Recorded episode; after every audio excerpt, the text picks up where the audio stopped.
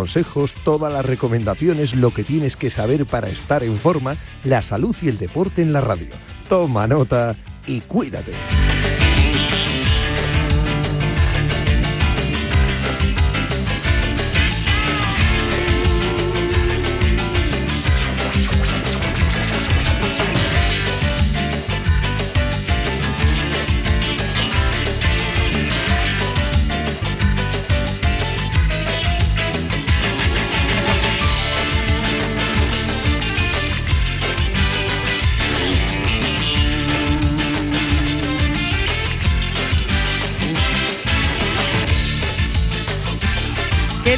Saludos y muy buenas tardes. Bienvenidos al programa de salud de Radio Marca. Os acompañamos siempre, no os abandonamos nunca, ¿eh?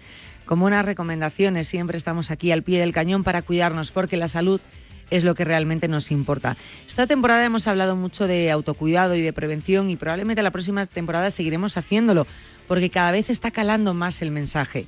Eh, cada vez somos más conscientes de la importancia del autocuidado y estamos, eh, por lo menos, poniendo nuestro granito de arena para conseguirlo y haciendo pequeños cambios. Y eso está muy bien y os felicito y nos felicito a todos nosotros por conseguirlo. Pero todavía tenemos que seguir cambiando esos pequeños hábitos o rutinas que a lo mejor, bueno, pues no son tan recomendables, que podemos evitarlos, podemos cambiarlos.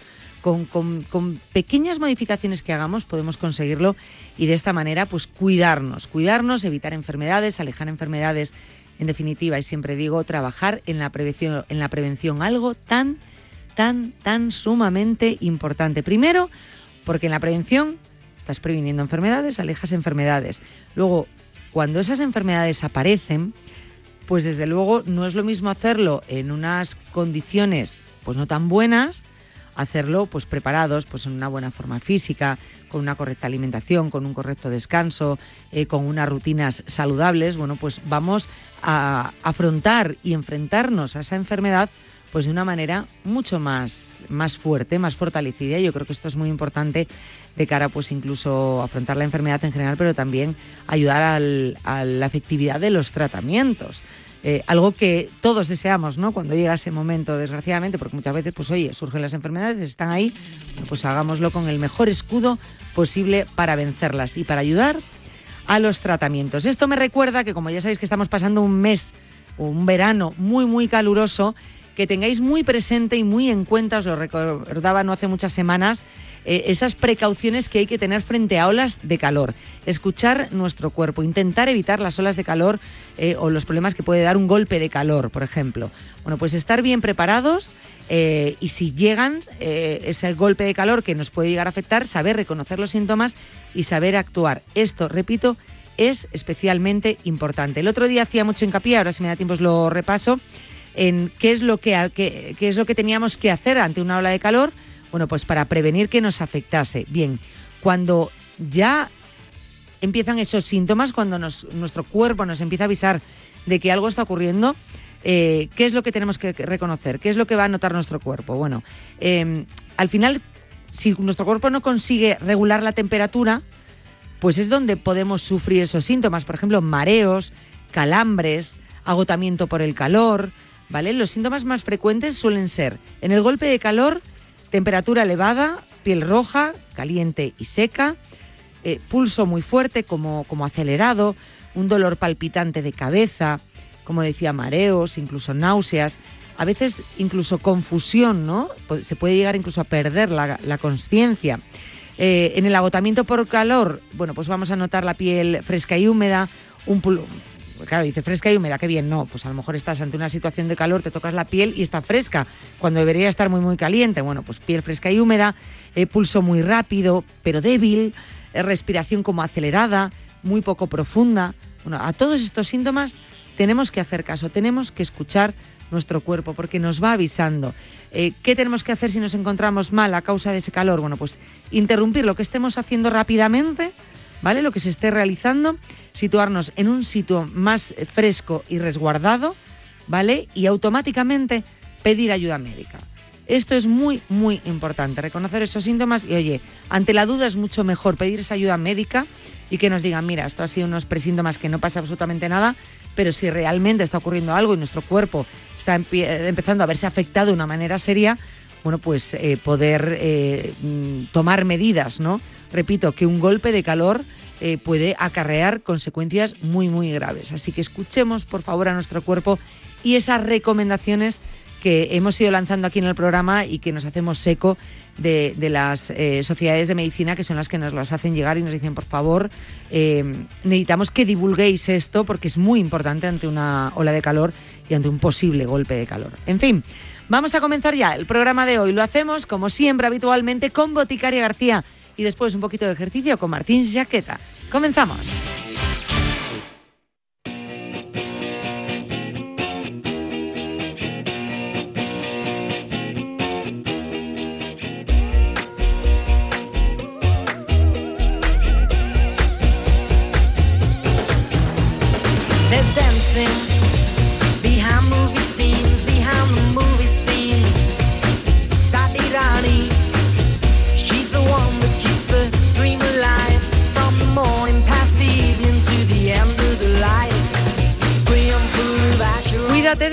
Cuídate del verano. Es lo que estamos eh, haciendo cada semana, cada lunes.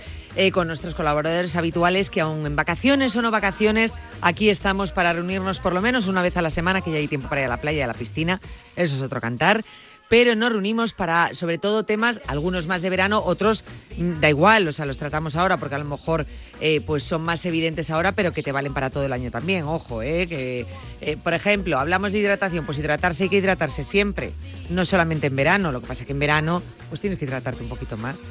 Básicamente esa es la explicación de la división de temas, ya está. Boticaria García, buenos días. Hola, buenos días, ¿qué tal? Me encanta tu explicación y aclaración para todos los públicos. Es, importante dejar claro de qué va el programa, por si alguien no se había enterado. Oye, pues es importante sobre todo porque además el, tema de hoy es súper importante. Yo no pensaba que era tan importante, pero atañe a cuatro millones de españoles, ojo. Con lo cual yo cuando lo he tratado este tema en redes sociales y tal, la gente hace como, eh, me interesa mucho, me interesa mucho. Digo, esto, pero si esto es una cosa que yo he pensado. Pues interesa mogollón. Ostras, eh, no te puedes imaginar cómo. Es decir, eh, es el tema de los oídos, los acúfenos. claro, aquí hay una, dices, tema de oídos de manera general, bueno, pues oye, no es que simplemente un día se te tapone un oído, que tengas un problema puntual o que a menudo suelas tener. La gente que padece de los oídos con algunos de estos problemas, o sea, se pasa mal, ¿eh? Sí, eh, porque, bueno, vamos a empezar un poco, si quieres, a, definir qué son para la gente que lo de acúfenos, eh, que el otro día eh, hablamos de los acuíferos, no confundir, que hay mucha gente que lo llama acuífenos. Claro, es que suena, suena un poco a agua. Dices, vale, relacionado con el oído, pues agua en el oído.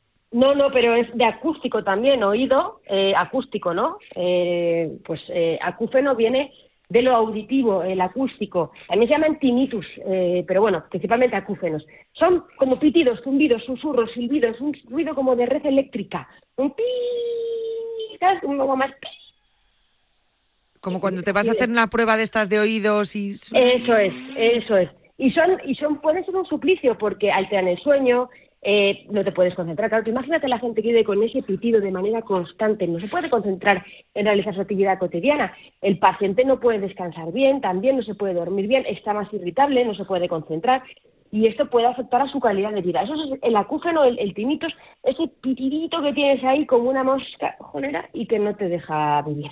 Y, lo tienes permanente, además, no es una cosa que oye, que te aparezca y digas, me he tirado dos días con esto y de repente ya perfecta y luego de repente te vuelve a aparecer. O sea, imaginaros lo que es estar ahí. Hay distraerse y no escucharlo, pero hay gente que lo tiene todo el, todo el tiempo. Y, bueno, la verdad que mm, eh, es importante saber que afecta, te digo, entre un 10 y un 17% de las personas. Es que es mucho, ¿eh? O sea, que, estamos hablando de, una frecuencia, o sea, que es muy frecuente pues de que uno de cada diez eh, personas que, conoces o de cada cinco, incluso cada siete puede, puede tenerlo. La buena noticia, pues que muchas veces no molesta demasiado y no hay que hacer ningún tratamiento específico, pero bueno, al que le toca gordo, pues le, toca y es importante actuar y sobre todo, pues como hemos dicho con otro tipo de, de enfermedades como la hiperhidrosis, que lo estés sufriendo no significa que sea normal ni que tengas que vivir con ello, entonces vamos a hablar de cuáles son las posibles, los posibles eh, tratamientos que hay. Eh, mm, entendiendo lo que, lo que significa, eh, me ha, parecido importante la aclaración del agua, o sea, el agua y el sonido, porque muchas personas es verdad que pensaban que, se debía a eso. ¿Cuáles son las causas de esos pitidos? Bueno, pues mira, es un fallo en la conexión oído-cerebro principalmente, eh, no, conecta bien. Es importante no confundir esto con los acúfenos, con los somatosonidos.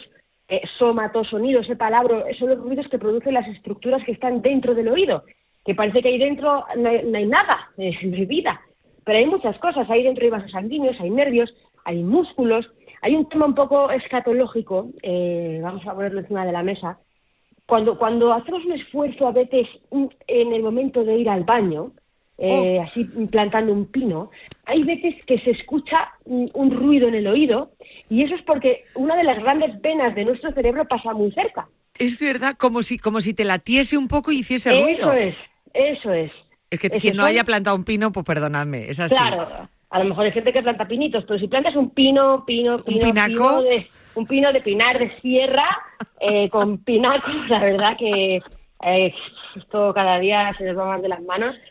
Tú plantas un pino con sus piñones, pues claro, al final se oye esa cosita que es esa vena. Entonces, eso no es un acúfeno, eso es un somatosonido, eso lo estás provocando tú con tu esfuerzo.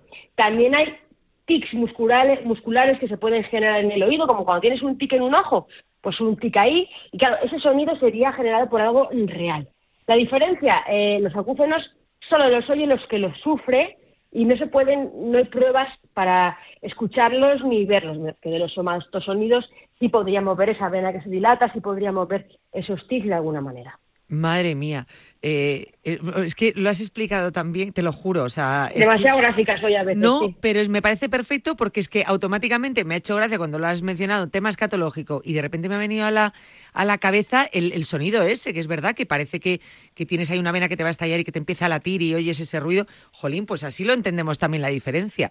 Em, en el tema de los acúfenos, eh, vale, solo los puede escuchar el paciente ¿Puede estar relacionado con otra enfermedad? Es decir, que a lo mejor tengas otra cosa y que digan, esto puede provocar los acúfenos, no sé.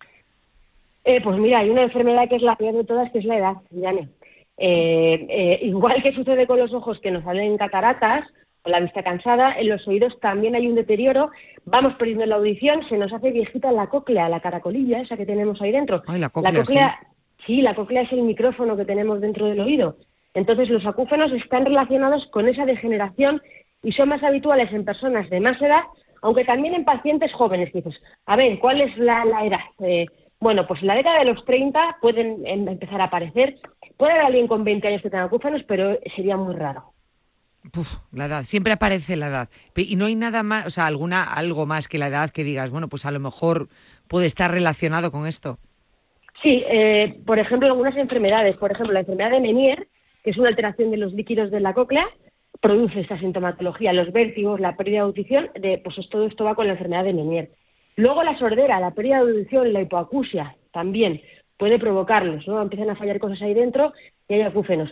Algo muy típico del verano, que es lo que nos ocupa eh, ahora, la sotitis. Las infecciones de oído pueden provocar también la hipoacusia, o perdón, los acúfenos, los acúfenos. Eh, la, hipoacusia también, porque no, no oyes mucho cuando tienes eh, otitis, sobre todo si tienes un, taponamiento grande. La exposición a ruidos fuertes. ¿Te acuerdas de.? Yo te acuerdas, porque no sé cuándo fue la última fuiste una discoteca ahí de boom, boom, boom, boom. O un concierto, que es igual ha sido más veces, eh, pero que hay un ruido. Pues, por ejemplo, Noel Gallagher eh, tiene. Eh, le ocurren estas cosas, ¿no? De los grandes, los grandes estruendos. Bueno, pues ese pitido lo puede tener la gente al día después. Fármacos ototóxicos, tóxicos para el oto, no el orto, ¿eh? para el oto, que es el oído. El, otro, el, otro, el, otro, el, otro, el otro, otro oto, el otro oto, que no es el otro orto. Joder, que, oye, que, que, ¿cómo se llama esto? Una, eh, eh, no son, no son sineres, ¿cómo se llaman las aliteraciones, no? Cuando empiezas una de una manera y terminas de otra, creo que son aliteraciones. Sí, sí aliteraciones. Bueno, pues hay fármacos ototóxicos, como por ejemplo la quinina, eh, el ácido acetisalicílico, algunos antibióticos. Tapones de cerumen, eh, hay que revisarse eso de vez en cuando, que la cera es buena, pero si se acumula todo, todo, todo en la dosis, todo, todo es malo. El exceso de cera, yo tengo exceso de, de, de, cera, pero no como una cosa que digas, bueno, vale, tienes más cera. No, no, dicho por el otorrino. Bueno, pues eso, eso, es importante y a un miembro de mi familia, que no voy a decir el nombre por no avergonzarle, pero bueno, yo se vais a imaginar quién es, si no quiero decir el nombre, eh, ha tenido esta semana un tapón. Eh, bueno, él estaba como que tenía como agulla en el oído, eh, que no se le iba, y compramos un spray de estos secantes eh, y tal, y al final la ha ido y se lo han mirado y resulta que tenía un tapón de cera, ese tapón grande que no se lo había quitado le había provocado una infección por hongos, al final, sí, porque con el caldillo, con la agulla, con el tapón, con todo el ecosistema que tenía ahí montado, tenía esa infección y esa infección es la que le estaba provocando luego el dolor y demás. Entonces, bueno, pues ojo con esto que es importante. Y bueno, luego otros problemas que igual de primeras no, no caéis en ellos, pero problemas en la columna vertebral, en la disfunción temporomandibular, la hipertensión arterial, o sea, esto es importante también porque, porque hay problemas eh, posturales que pueden tener el, que pueden ocasionarse por esto. Eh, hay tratamiento, entiendo, para estos pitidos en los oídos. Pues no hay, no, no está la pastillita mágica. Hay una terapia de reentrenamiento eh, o habituación, es un tema un poco complejo, pero consiste en conseguir que el sonido se quede en el subconsciente como algo que no se percibe. Entonces la idea es lograr que el acúfeno se convierta en un estímulo pues, que no te enteras. Por ejemplo, tú llevas la gafas de sol, no lo notas. Llevas el reloj y no lo notas, ¿no? Entonces, que sea como ese pitido algo que el cerebro no detecta, si en algún momento lo detecta, pues que no moleste. Pero pastillas milagrosas y que te las tomes y te lo quiten, no hay. Qué curioso, o sea, es como en la terapia, ¿cómo has dicho? De reentrenamiento, o sea, como, de reentrenamiento, sí. como aprender a vivir con ello o, escuchar o, no sé. Bueno, pues consiste en que el paciente los pone a sonidos que van a hacer un efecto enmascarador y lo tapan. Se llama terapia sonora, ¿vale? Entonces, también hay un papel importante en la terapia psicológica cognitivo-conductual. Ayuda mucho, ¿no? Eh, ese tipo de terapias. Hay psicofármacos, por ejemplo, que no tienen un efecto directo, pero que pueden ayudar a relajar la tensión y la ansiedad. O sea, hay gente que tiene estos acúfenos eh, relacionados con la tensión, con la, con la ansiedad y que realmente mm, no pueden descansar. Claro, tú al tomarte un relajante vas a poder descansar, o sobre todo si son pues, por problemas a lo mejor eh, la columna vertebral o cosas así, pero no es la causa directa, estás, estás diciendo, bueno, si viene derivado de esta causa, ataco esa causa y ya no tengo el pitido, ¿no? Entonces, dependiendo de la causa, hay que ver qué tratamiento se utiliza. Pero bueno, esa terapia sonora lo que se intenta es un poco enmascarar ese sonido para tú entrenar a tu cerebro y que tu cerebro no note el, pitido así eh, de manera de manera intensa y, mosqueante. Eh, la verdad que es, es complicado. Primero eso, pues el tratamiento es de aquella manera, ¿no? Convivir con ello eh, pero para una persona que esté siempre, siempre con ese acúfeno, con ese sonido, es, es bastante molesto. No sé si hay pues los típicos consejos o que puedas eh, pues sobrellevarlo, aprender a vivir con ello, intentar o que no te afecte tanto o intentar controlarlo de alguna manera. Sí, eso es lo que nos van a enseñar en la, en la terapia y por eso es importante consultar con el médico en este caso pues con el, con el otorrino, el médico de, familia que nos puede derivar, porque realmente esas, esas terapias son unas terapias controladas y que nos tiene que hacer un, un profesional, por supuesto. Antes decías que eh, mm, cuando estás más, a lo mejor entiendo que son situaciones, por ejemplo, de estrés, pues que pues ahí lo tengas mucho más alto, o sea, o que lo, lo tengas más presente, o que se, mm, se intensifique un poco, pues a lo mejor, no sé, entiendo. Eh, situaciones, pues, pues no sé, qué puede que lo agraven o no. La verdad que es complicado porque luego lo que tú estabas diciendo, o sea, no, eh, no son sonidos eh, pues que se puedan comprobar fácilmente. Es decir, los escucha el paciente, pero tú vas al médico y el médico no lo va a poder comprobar de una manera física. Yo no sé en este caso cómo se puede llegar a diagnosticar. vamos a ver, al final es el, es el, es el es la clínica del paciente, o sea, es el testimonio del paciente que es el que indica que tiene ese pitido, no hay una manera de saberlo, es como cuando una persona dice que le duele la espalda. Cuando una persona dice que le duele, que le duele la espalda, eh, no, no, no, podemos eh, eh, más que, su palabra, ¿no? O sea, realmente... Te está diciendo el síntoma, o sea, te, duele, te duele, o sea, eso es una realidad.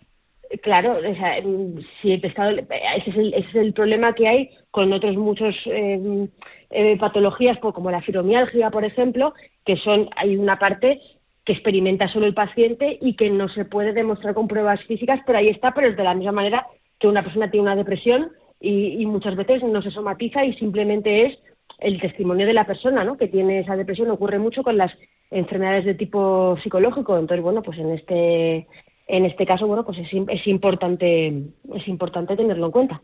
O sea que realmente, en este caso, en esta enfermedad, pues eh, es conocerla, conocer los síntomas para que tú eh, sepas, oye, ir al médico y decir, oye, mira, esto no es normal, puede ser esto, pero que vamos, que no hay un diagnóstico que digas, me van a hacer esta pruebita, me lo van a ver claramente, que, básicamente es tu palabra y, lo que tú estés viviendo, eh, pero saber que existe y sobre todo pues reconocer esos síntomas ¿no? en, ti. La verdad que qué molesto todas estas cosas, ¿eh? porque repito, o sea, son, obviamente hay cosas peores, lógicamente, pero, pero es muy molesto estar conviviendo con estas, estas situaciones, la verdad, sinceramente. Em, te lo digo, antes hablabas de los tapones de cera, te lo juro que es una situación, yo lo paso fatal, dos, tres veces al año tengo que ir. Bueno, pues eso, eso es importante y de hecho eh, la gente que tiene predisposición, hay gente que puede tener predisposición también a tener esas otitis porque haya viajado mucho en avión, porque le haya cambiado eh, por, la, por la presión alguna forma del oído y tenga tendencia a acumularse el agua. Entonces, gente que tenga tendencia a estas historias o los tapones, importante, pues como tú dices, dos, tres veces al año, eh, revisarse y que le quiten el tapón para evitar esos males mayores que pueden acabar en problemas eh, que realmente son molestos y limitantes en el día a día, como son los tinnitus. Entonces, bueno, pues desde aquí mandar todo nuestro apoyo a todas esas personas con, con problemas de, de, acúfenos, que hay muchas, como decimos, un 10, un 17%, o sea, eso es una verdadera barbaridad y que, y que sepan que, que, bueno, pues que realmente eh, no tienen que vivir con ello, que hay soluciones, que muchas veces puede ser por otra causa eh, y que esa causa hay que atajarla y que, y que bueno, pues que, que, que, realmente si no se sabe esa causa y no se encuentra el origen porque no sea por nada cervical o porque no sea por una otitis y a lo mejor es algo de otro, está esa terapia de reentrenamiento que tiene que ser guiada eh, obviamente por un especialista. Siempre el especialista. Eh, yo creo que las pistas y conocer todas las enfermedades está muy bien, eh, sobre todo pues eso, pues para no dejarlo en un no diagnóstico, pero fíjate la cantidad en este caso de personas que, lo padecen. En fin, oídos. Eh, anda que no hay temas de oídos para hablar, ya te digo, y un montón. Boti, nos vemos la próxima semana. Muy bien, pues nada, hasta la semana que viene, chicos. Un beso fuerte y por la sombra. Y por la sombra, eso, y por la sombra, que algunos días llueve, pero la mayoría hace calor. Hasta que llegue septiembre. Ay, no voy a volver con ese tema, ¿eh? no voy a volver con ese tema, te lo prometo. Muchas gracias, Boti. Una más. Hasta luego, adiós. A ese dolor de espalda que no te deja hacer deporte o a ese dolor de cabeza que te hace difícil trabajar, ni agua. Ibudol, el primer ibuprofeno bebible en stick pack para aliviar el dolor. También Ibudol en comprimidos. Adultos y niños a partir de 12 años. Al dolor, Ibudol. Tenía que ser de Kern Pharma. Lea las instrucciones de este medicamento y consulte al farmacéutico. Las apuestas de goles llegan a Radio Marca. A la una de la madrugada llega Javi Amaro y las apuestas de goles a la sintonía de Radio Marca. 30 minutos de actualidad deportiva, consejos claves y análisis para apostar con responsabilidad y la mejor información de la mano de los mejores analistas. ¡Ven! ¡Métete debajo de mi paraguas! Siempre hay alguien que cuida de ti. En Autocontrol, anunciantes, agencias y medios, llevamos 25 años trabajando por una publicidad responsable. Campaña financiada por el Programa de Consumidores 2014-2020 de la Unión Europea.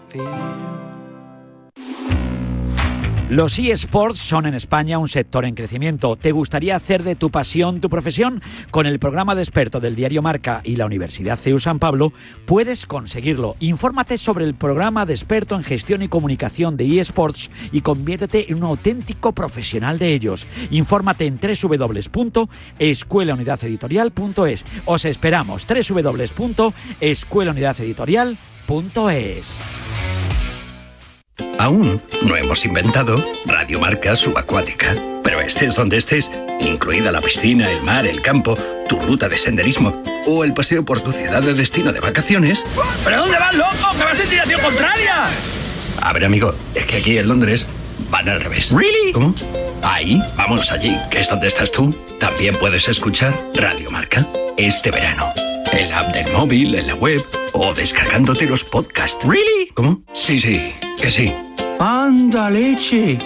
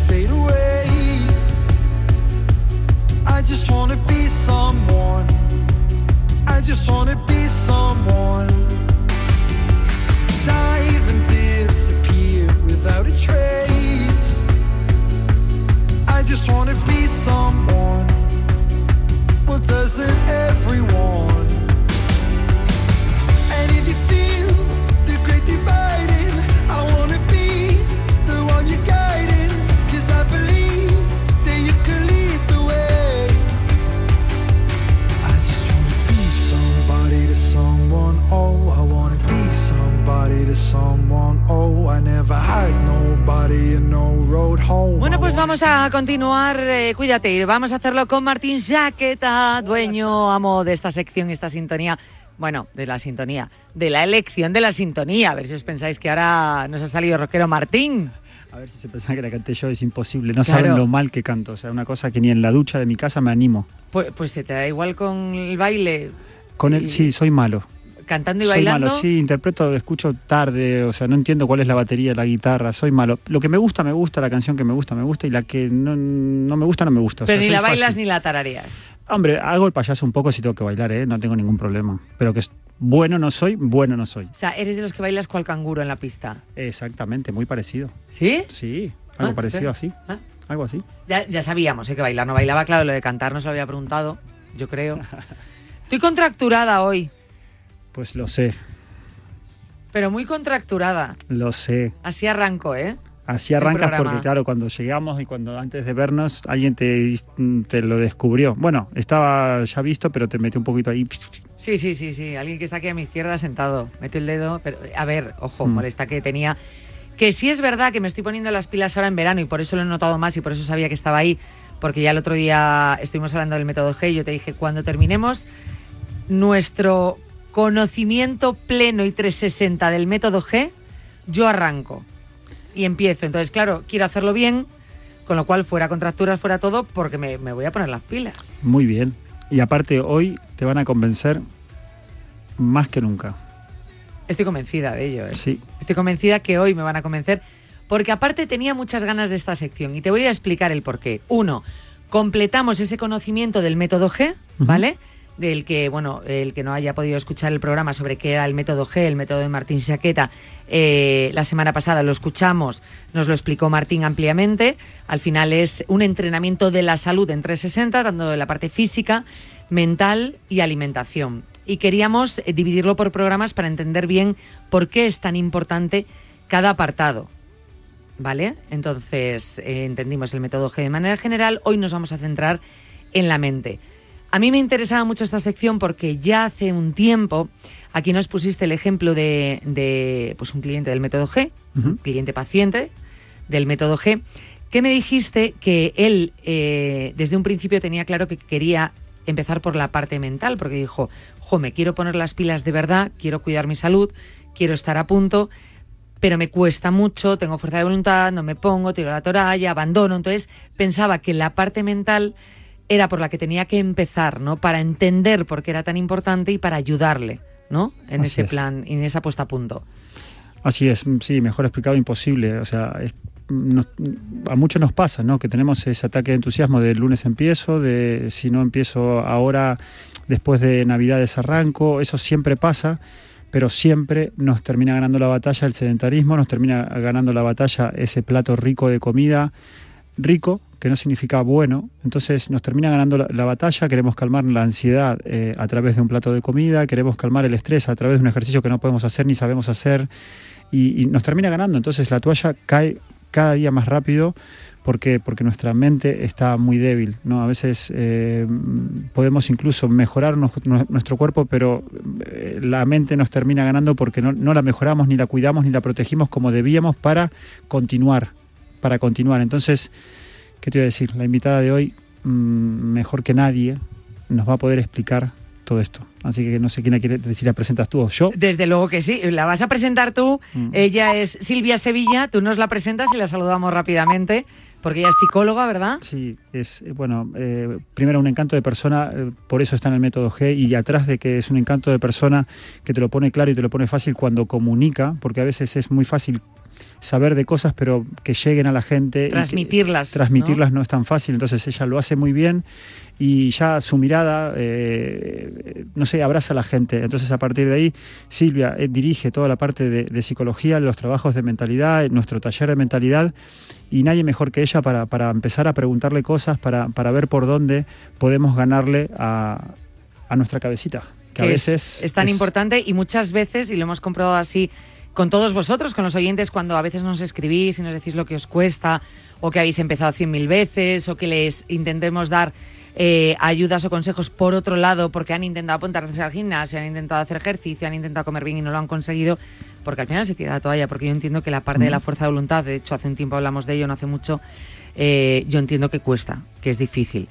Em, pues vamos a saludarla ya, psicóloga general sanitaria, con una amplia formación y experiencia en el campo de la psicología cognitiva, experta en psicología clínica y de la salud con un enfoque especializado en la promoción de la salud y el bienestar, que esto es muy importante, un enfoque integrador que se basa en la comprensión de cómo nuestros pensamientos, emociones y comportamientos influyen directamente en nuestra salud física y mental. Silvia Sevilla, ¿qué tal? Buenas tardes. ¿Qué tal? Buenas tardes, ¿cómo estáis? Un placer. De Muchísimas estar aquí con gracias. No, gracias de verdad por, por dedicarnos este ratito y por, y por, bueno, no te diría, no es hacer, porque no queremos eso tampoco, hacer una primera sesión de un método G, pero sí entender, eh, Silvia, y en los próximos minutos contigo espero que, muchos oyentes así lo consigan, ¿no? Sí entender lo, lo importante que es ese cuidar nuestro bienestar en 360 para nuestra salud, pero sobre todo eh, cómo nos puede ayudar eh, la mente, ¿no? Como, como al final e, es el, motor que, en cuanto lo arrancas va a tirar del resto. Totalmente. Totalmente. claro, yo creo que es lo más importante entenderlo de esa manera. O sea, es decir, si quieres llevar la nutrición por un lado, eh, eh, la parte física por otro, al final son como objetivos muy grandes que te pones y dices, no voy a poder con ello, adiós, chao, esto no es para mí. Totalmente. O sea, el primer paso para un cambio de hábitos, que al final es un poco lo que pretendemos en Método G, es un poco empezar por cambiar todos esos pensamientos y esas creencias que tenemos muy arraigadas y que, como bien dices, tienen un impacto al final muy significativo tanto en nuestras emociones, acciones como comportamientos. Y al final, ¿qué pasa? Que son muy negativos, muy autocríticos estos pensamientos y son barreras al final que son los que nos impiden un poco adoptar pues esos hábitos saludables de una forma más sostenible en el tiempo. Silvia, a mí eh, me pasa que, muchas veces tengo contactos con alumnos, alumnas que son tremendamente exigentes con lo laboral, tremendamente exigentes con, los hijos, incluso con ellos eh, a, nivel eh, del trabajo más que nada, ¿no? Cómo, cómo se, son grandes profesionales. Te digo porque más o menos me manejé con un grupo de gente que tenía, bueno, esa manera de enfocar la vida, pero que no podían con su propio cuerpo. Entonces, la pregunta es hasta dónde eh, un pensamiento que podemos desarrollarlo eh, y, en un campo de nuestra vida mm, de una manera muy correcta, pero en otro, como es el cuidado de nuestro propio peso, nuestro propio peso corporal, de nuestro propio físico, eh, cómo lo llevamos tan mal. ¿En qué, en qué, en, qué afecta todo esto a nuestra cabeza? Claro, eh, al final los pensamientos, como dices, eh, afectan a, o sea, nos afectan a todo, o sea, eh, nos afecta la forma en cómo nos hablamos, nos afecta en tomar, en elegir decisiones menos saludables o más saludables, con el tema del deporte, es decir, la forma en cómo tenemos un poco estructurada nuestra mente, al final es la que nos va a llevar un poco, pues, a tomar una decisión u otra. al final, unos pensamientos muy negativos al final nos conectan pues con una baja desmotivación, baja autoestima, eh, una falta de confianza al final en nuestra capacidad pues para generar cambios.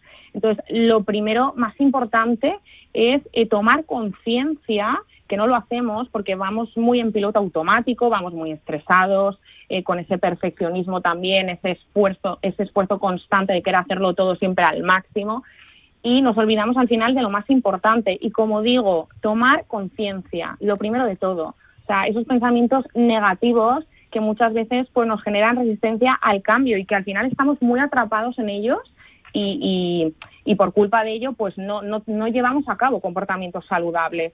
La autocrítica también, esos pensamientos tan críticos eh, que nos conectan al final y nos obstaculizan con, con, los, objetivos que queremos conseguir. Entonces yo lo que diría primero de todo es eh, ser conscientes y detectar estos pensamientos. Por supuesto, de la mano muchas veces pues de un psicólogo que te ayude a, detectarlos. Eh, agradezco cada palabra que, nos transmitís. Eh, quiero contarte una pequeña anécdota, ya no me acuerdo si te la conté o no. Eh, como entrenador personal me daba cuenta que trataba de ayudar a, la gente con, mis experiencias hasta que me di cuenta que quería ser psicólogo para hacerlo de una manera profesional. No me acuerdo si lo conté esto o no en, aquí en la radio, pero empecé a estudiar psicología y me quedaba dormido con los libros. Esa es la realidad. Acababa tan, tan cansado a la noche que quería eh, a, través de la UNED aprobar mi psicología y no, no lo conseguí. Eh, pero bueno, sí me leí unos cuantos libros y, por eso yo me daba cuenta la necesidad de o bien estudiarme y aprobar esa psicología y ejercerla, o de tener una compañera como, como Silvia, porque realmente lo considero totalmente necesario al estar eh, fuerte mentalmente. O sea, yo considero que, podemos estar... Mm, o sea, podemos notar cómo la cabeza, aunque, aunque no sea un músculo fuerte y, grande, pero lo fuerte que puede pegar cuando quiere. ¿eh? Entonces, ¿hasta cuándo, Silvia, la educación, la cultura, eh, la familia, los amigos pueden eh, meternos esos pensamientos negativos que nos hacen llevar a una mala decisión? ¿Eso es así? ¿Puede afectarnos todo lo que venimos eh, aprendiendo de pequeños. Totalmente. Esto es una de las cosas que también en Método G trabajamos y es un poco que la persona se dé cuenta y detecte, detecte todos esos pensamientos que tiene arraigados, instaurados, ya sea por, eh, como bien dices, por la educación, las verbalizaciones, todos esos comentarios que te han hecho de pequeños. Cuando eres pequeño eres más emocional, todo, todo esto te va calando y al final te creas como una mochila pues de, experiencias, de pensamientos, de creencias que al final, pues claro, eh, uno actúa en base a todos esos pensamientos, esas creencias que, como digo, muchas veces son muy racionales, eh, son exagerados y al final son los que nos contribuyen a tener emociones muy negativas y en muchos casos comportamientos poco saludables. Eh, si te has educado en una familia, pues que quizá por lo que sea no tenía unos buenos hábitos alimenticios, pues claro, eso al final te va calando. Entonces uno al final pues tiene una relación con la comida de una forma, con el ejercicio de otra forma, si tu familia era más sedentaria, menos sedentaria.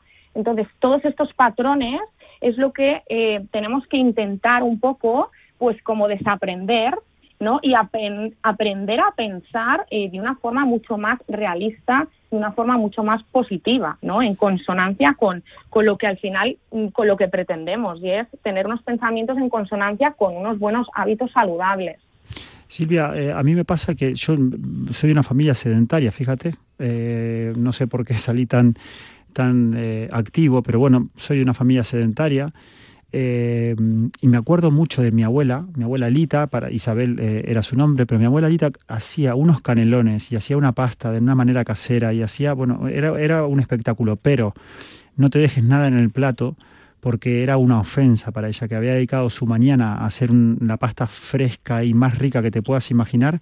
Y claro, si algo quedaba en el plato era como, como que, que no. Y eso, no sé hasta dónde puede haberme hecho... Eh, hecho un poquito de, pupa, ¿no? Porque... Yo creo que es algo muy extendido, te diré, eso es verdad. Sí. Que sobre todo en esta generación, ¿no? Que con nuestros abuelos o con nuestros padres, que era como, tienes que comer toda la comida del plato, ¿no? Aunque no tengas más ganas, porque incluso es una forma de mostrarle a tu familiar que me como todo el plato porque me ha encantado y estoy muy agradecido. Sí, sí, sí, sí. Y mi abuela me acuerda decir, hay niños en el mundo que se mueren de hambre y tú tienes esta posibilidad y y eso me quedó y a día de hoy no te creas que no me cuesta. O sea, creo que mi plato se va, creo que no necesita ni que se lave, fíjate. al nivel que todavía, si bien es cierto que lo domino de otra manera, porque me pongo en el plato lo que quiero comer y no trato de, de seguir poniéndome segundo plato y tercer plato, pero me cuesta dejar algo de comida, aunque no tenga hambre, me lo termino comiendo. Y eso es algo que, que conseguí resolverlo de esa manera, de no tener la bandeja adelante, ¿no? Lo resolví. Pero eso tendemos muchas personas a hacerlo, fíjate. Muchas personas. Y eso, eh, eh, Silvia, es una de las cosas que al final arrastramos desde pequeños y que es muy difícil romper. Totalmente. La, la cultura eh, tiene un impacto, ¿no? Sobre todo también en España, tiene, tiene un impacto brutal en el tema de la alimentación, como unir también comida a recompensa. vamos a una boda, a un evento y enseguida como que se nos dispara ese pensamiento de, uff, tengo que comerme todo lo que haya, ¿no? O tengo que devorar todo lo que haya. Y esto al final son pensamientos que tenemos muy, muy interiorizados, muy integrados, pero porque la cultura nos lo, nos lo refuerza. Y esto también es algo que hay que tomar conciencia y ir poco a poco como mm, adoptando otro tipo de mentalidad con, con la comida. Es decir, eh, no hay que comer hasta atiborrarnos, hay que aprender a comer de otra forma. Eso también en Método G también lo, lo, lo trabajamos mucho con el tema de la alimentación consciente o el mindful eating, que es una cosa que ahora también eh, está de moda y es un poco aprender a comer eh, de una forma más consciente, es decir, saboreando los alimentos, eh, la textura, reconociendo un poco las señales de saciedad, cuando me siento saciada, cuando no. O sea, esto ayuda también mucho a tener una organización con la alimentación y también nos conecta a, comer de una forma más saludable. Silvia, y mm, estaría bueno saber eh, cómo nos manejamos, ¿no? Eh, cómo, ¿Qué ejercicios hacemos para, para, cambiar esto? ¿Cómo lo hacemos? ¿Cómo trabajamos con, con los alumnos porque, y alumnas? Porque, no sé, es importante que ellos sepan que que esto no es, eh, toma, te doy esto, léete esto y apréndelo. No, es, es, es, un trabajo, un, seguimiento continuo. Claro. Es decir, cuando una persona llega a método G y, y, te toca tu parte, Silvia, ¿qué, ¿qué, es lo que se hace? ¿Cómo se le ayuda? ¿Cómo, cómo es todo? Sí, pues mira, os cuento. Esto al final, como decís, o sea, es un trabajo, eh, al final, lograr unos buenos hábitos integrales no es como la, una persona que coge y a la venga una dieta a corto plazo, ¿no? Sabemos que esto no funciona y no es realista. Entonces, al final lo que pretendemos es que la persona adquiera unos hábitos a nivel integral y estables en el tiempo. Entonces, al final, con la persona se hace un trabajo tanto a nivel global, eh, luego como individualizado, es decir, tanto trabajar, como he dicho, patrones de pensamiento negativos, que la persona aprenda a eh, manejar esos pensamientos autocríticos, cambiarlos por pensamientos más positivos, Luego el tema de la autocompasión y la aceptación corporal, esto también se trabaja con la persona, es decir, que la persona vaya eh, generando una autoimagen mucho más positiva, ya sea a través de ejercicios personalizados, de cambio de creencias. Eh, luego también habilidades de autorregulación, es decir, enseñar técnicas, pues ya sea de relajación, de respiración, de conciencia emocional, estrategias también para gestionar los antojos, el hambre emocional, que la persona aprenda a reconocer sus señales, cuando es un hambre física, cuando es el hambre emocional, que aprenda a tomar decisiones más conscientes. Es decir, al final es un trabajo ¿no? que requiere pues eh, mucha paciencia y, tiempo, ¿no? Eh, y luego también es importante, eh, como digo, personalizar. Cada persona es distinta, cada persona tiene un metabolismo, tiene una forma de pensar, entonces también hay que adaptar mucho, ¿no? Un poco cuáles son las metas eh, o los beneficios personales de cada uno. Es decir, ¿para qué, no? O sea, ¿qué pretendo yo? Que la persona tome un poco conciencia de, de, por qué se quiere cuidar, es decir, cómo le, va, cómo le va a beneficiar eso. Que muchas veces no somos conscientes de cómo nos beneficia, eh, ya sea cuidarnos a diario, comer bien, hacer ejercicio a diario, ¿no? O sea, que la persona poco a poco vaya integrando un poco en su mente y se vaya mentalizando de las, a nivel de sensaciones corporales, es decir, ostras, ¿cómo me estoy sintiendo? Tengo más energía, eh, mi forma de pensar ha cambiado. Entonces, como digo, es un trabajo eh, pues que requiere mucha paciencia. fíjate, yo me, me, de todo lo que nos estás contando, claro, podríamos estar aquí horas y horas, y horas, porque claro, estás sacando conceptos tan importantes que, deberíamos entender, ¿no? Como por ejemplo, has hecho alusión ahora al, al, hambre física, al hambre emocional, la diferencia que hay entre las dos, ¿no? Y cómo nos dejamos llevar por la una y cuál es la que realmente es necesaria, ¿no? Y tenemos que cuidar, o sea, tantas cosas de las que me gustaría hablar contigo. Sí me quedo con, por ejemplo, cuando has dicho que tenemos que desaprender para aprender, que eso es importantísimo. Eh, eh, el tema de la conciencia, porque continuamente estás empleando la palabra conciencia, que no conciencia. Al final la conciencia nos crea un poco de culpa y frustración y la conciencia es la que, la que, realmente nos hace hacer las cosas de una manera en plan, no, ostra.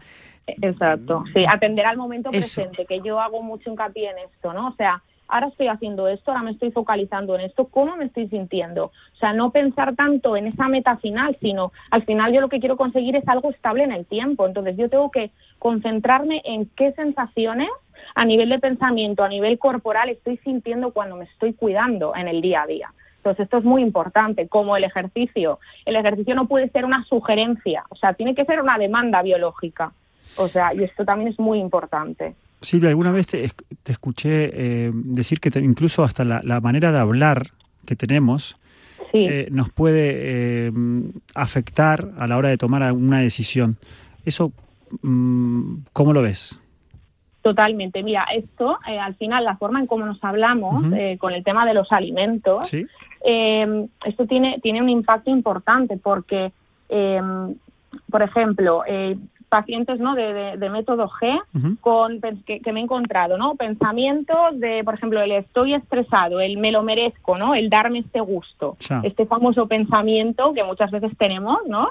Que recurrimos a la comida como una forma de recompensa o consuelo emocional. Este pensamiento lo tenemos súper integrado la mayoría de las personas. Entonces, este pensamiento al final hay que trabajarlo, hay que reestructurarlo porque es verdad que yo puedo tener estrés, ¿no? Y el estrés es un desencadenante que puede hacerme a mí buscar alimentos poco saludables. Pero aquí es donde hay que cambiar el enfoque, por ejemplo.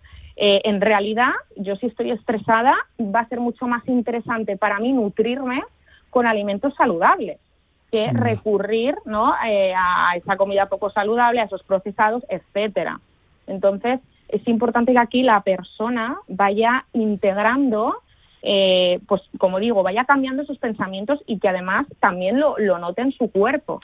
¿No? Entonces es muy importante cambiar la forma en cómo, en cómo nos hablamos. Como por ejemplo, otro pensamiento que me encuentro que es cuando eh, lo estás, estás, haciendo las cosas bien, pero eh, un momento puntual, pues lo echas un poco por la borda, por lo que sea.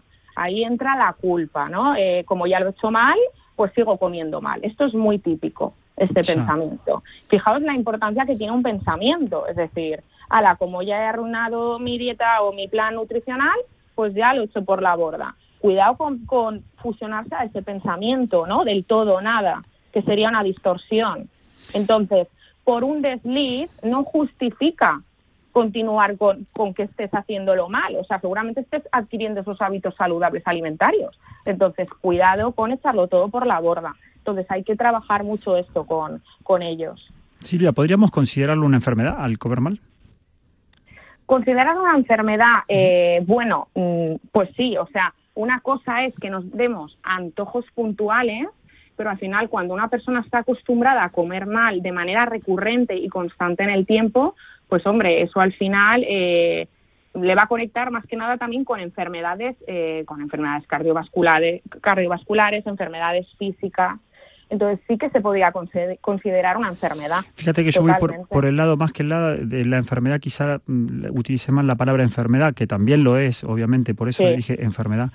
Eh, la adicción, o sea, podemos considerarlo una, una adicción, una enfermedad tipo Sí, yo, de hecho, yo a veces reconozco esto, me reconozco el tener cierta adicción, que por suerte la tengo muy controlada, la tengo, la llevo muy bien, pero ojo, me tengo que cuidar, no me puedo descuidar, porque si me descuido, esa, para mí esa adicción está presente en mí, en la que me gusta mucho comer, me gusta comer, mm, bueno, por suerte como muy sano, pero, pero, pero me gusta mucho comer. Entonces, eso lo tengo que controlar porque esa, esa eh, adicción está latente. Claro. La cuido, pero está. está. Entonces, a mí me gustaría que la gente haga una autocrítica y, que quien sienta que tiene esta adicción, que, que, lo enfrente como tal. Porque mm, si nos vamos a dejar ganar por la adicción, llámese comida o llámese cualquier otro tipo de adicción, el camino no es el correcto. Tota-, totalmente. O sea, aquí es muy importante, como dices Martín, o sea, adquirir conciencia de, eh, de, esa adicción, es decir, cómo me está afectando mi cuerpo. Por eso yo trabajo mucho el pensamiento crítico con ellos, es decir, que se planteen, ¿no? Antes de comer ese alimento, pues hacerse una serie de preguntas, ¿no? O sea, ¿qué beneficios a largo plazo me va a ofrecer esta opción? Si como de esta forma saludable o, o al final opto por la opción insana, ¿cómo va a afectar a mi bienestar físico y mental a largo plazo? Eh, qué impacto tiene mi nivel de energía, porque muchas veces comemos en piloto automático, es decir, estamos tan acostumbrados a esa gratificación inmediata, a ese placer que a veces pues, nos dan esos alimentos, esos antojos, y, claro, eh, por eso es tan importante conectar un poco con esos beneficios que voy a tener a largo plazo si me cuido, porque yo lo voy a sentir. Cuando comemos mal, eh, no nos damos cuenta, pero es que muchas veces después nos sentimos pesados, nos sentimos hinchados Incluso, eh, eh, como digo, el eje intestino-cerebro. Si yo como mal, eso me va a repercutir a nivel de pensamiento también. Está conectado, o sea, voy a tener más pensamientos negativos y voy a estar igual más negativa. Entonces, todo al final está súper interrelacionado. Entonces, cuando la persona empieza a ver que cuidándose la alimentación, haciendo ejercicio, se encuentra mejor, por eso, como digo todo el rato, ¿no? Que adquiera esa conciencia de, ostras, que me está beneficiando esto en mi cuerpo. Entonces la adicción va, va cesando poco a poco.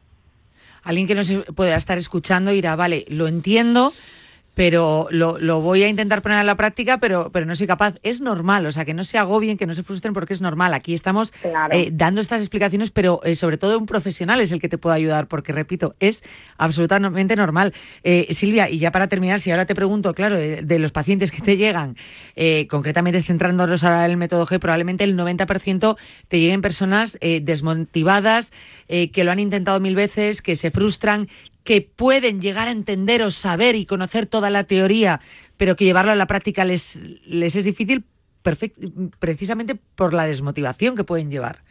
Claro. Te he dicho el 80% y a lo mejor es incluso su mayoría casi.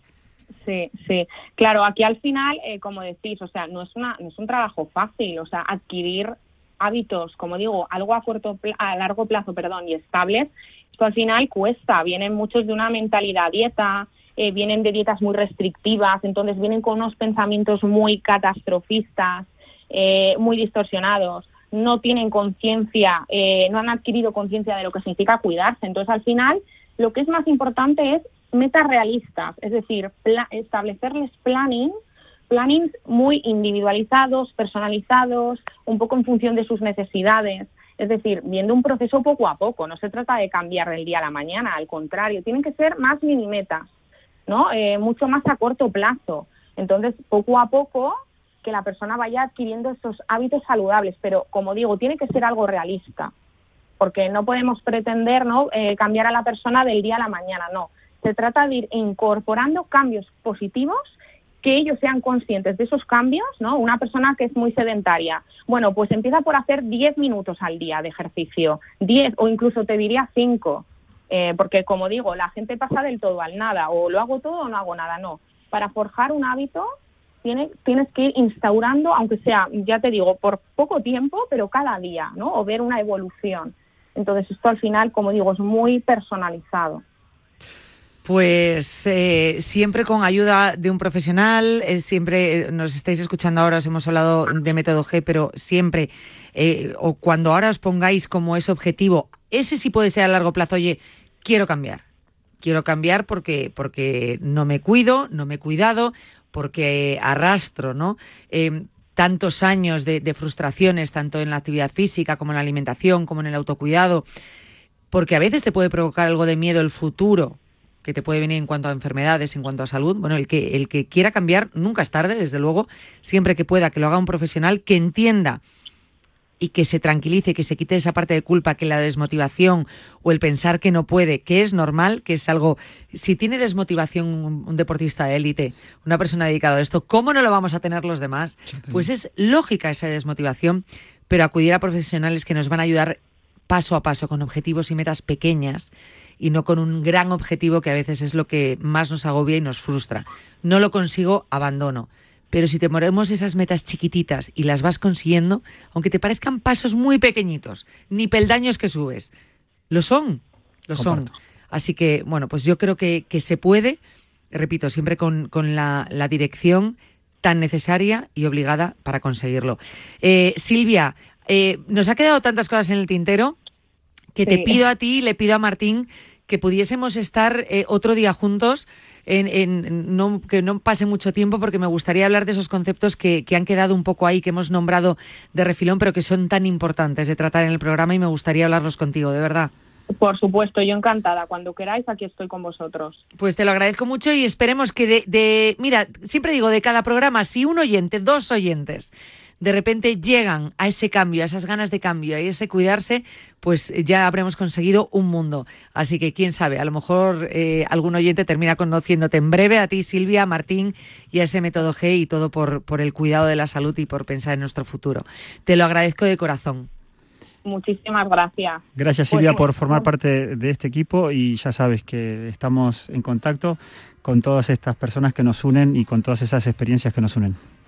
Un placer. Un abrazo. Un abrazo, un abrazo, Silvia. Un abrazo, hasta luego. Gracias. Eh, te voy a decir una cosa, no conozco a Silvia, pero escuchándola ya es de esas personas que cuando te explican las cosas te quitan culpa. Y es muy importante porque muchas veces llegamos con culpas. A todos intentamos, a todo intentamos buscar un culpable. Sí, Silvia. Es muy doloroso cuando nos ponemos como culpables de todo, ¿no? Y soy culpable de y tengo la culpa de. Y y se le notaba a Silvia, o sea, es la forma de explicarte las cosas ya te está quitando culpa. Y tiene eh, paz, o sí. sea, tiene paz. Cuando, sí. cuando te habla, te, te, baja, te tranquiliza, eh, no sé, tiene un lenguaje no verbal también que la acompaña en, en, esta tranquilidad que todo el mundo necesitamos para, para poder ganarle a, a, la comida. Pues te agradezco que nos la hayas puesto en el camino a Silvia, Feliz. el haberla conocido. Y, y, nada, espero tenerla muy prontito aquí porque como digo, creo que es muy importante. Me da rabia haber dejado esos conceptos en el tintero que son Habrá más. tan, tan, tan importantes. Martín, ¿te veo el próximo lunes? Sí, sí, por favor. Seguimos con nuestro método G. ¿eh? Nos queda un día más, sí. Hemos hablado del método G de manera general, hemos hablado hoy de la parte psicológica. El próximo día hablaremos de la parte de la nutrición, lo Sí, importante que es. Em, Y eso que nos hemos enfocado hoy mucho en la parte psicológica con la nutrición. Ujú. Pero, pero nos centraremos Pero mucho son, en la alimentación. son cosas distintas. Son cosas totalmente Sí, distintas. básicamente el qué hay que comer, ¿no? Claro. Eh, Iremos a ello. entonces hablaremos de ello. Claro Eh, sí. Mientras, pues ya sabes, que no te acuerdas de tal, pues eh, si quieres saber un poquito de lo que estamos hablando, pues googleando método G, método Martín, método G Martín, te va a salir, son las primeras entradas y lo vas a encontrar, sino en redes sociales en Martín Jaqueta, en, en método by Martín Jaqueta, pero cada palabra con un punto, que eso estamos, estamos a punto de cambiarlo, ¿eh? porque es muy complicado el nombre. vamos. Eh, ¿la- ¿Lo estás cambiando ahora? Esto- sí, estamos trabajando. vale, vale. Gracias, Martín. Jane, hasta la próxima. Te veo la próxima Adiós semana. a todos. Y a todos vosotros también. Os veo la próxima semana. Cuídate. Adiós.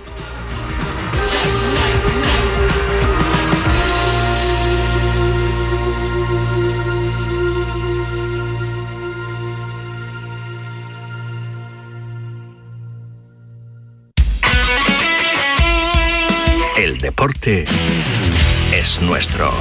Radio Marca.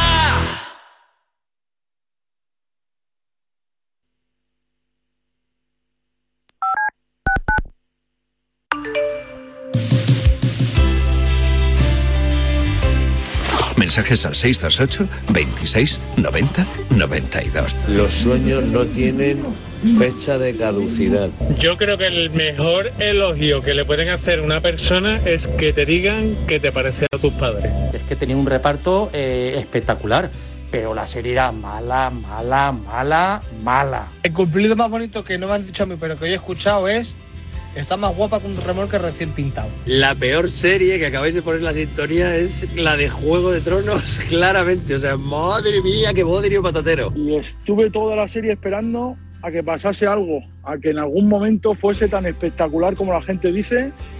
Terminó y nunca pasó. Digan toda la verdad por el bien del fútbol español. Porque está muy bien publicitar lo de mandar WhatsApp y Selén, pero eso es una gran mentira, puesto que yo he mandado 8 WhatsApp y no se me ha leído ninguno. Mándanos mensajes con tu opinión al WhatsApp 628 26 90 92.